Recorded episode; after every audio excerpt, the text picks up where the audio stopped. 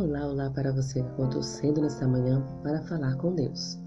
Hoje é segunda-feira, dia 28 de dezembro de 2020. O título da nossa lição de hoje é Ritualismo Pobre. As mesmas mãos que ofereciam sacrifícios e eram erguidas em oração estavam cheias de sangue, isto é, culpadas de violência e opressão.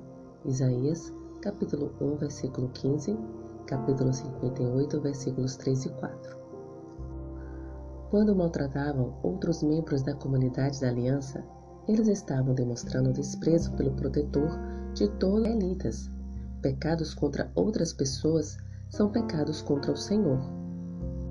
Evidentemente, o próprio Deus havia instituído o sistema ritual de adoração e designado o Templo de Jerusalém como local apropriado para tal.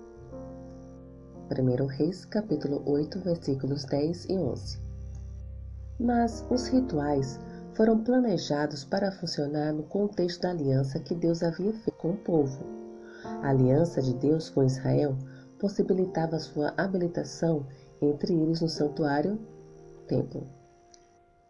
Portanto, os rituais e as orações realizadas ali eram válidos somente se o povo expressasse fidelidade a ele e a sua aliança.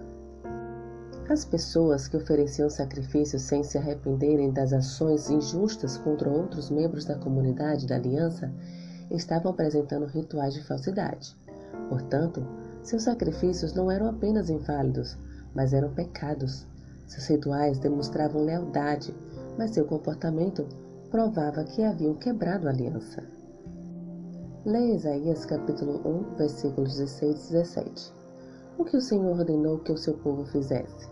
Nesse contexto, como esses versos são semelhantes ao que Jesus disse em Mateus capítulo 23, versículos 23 e 28?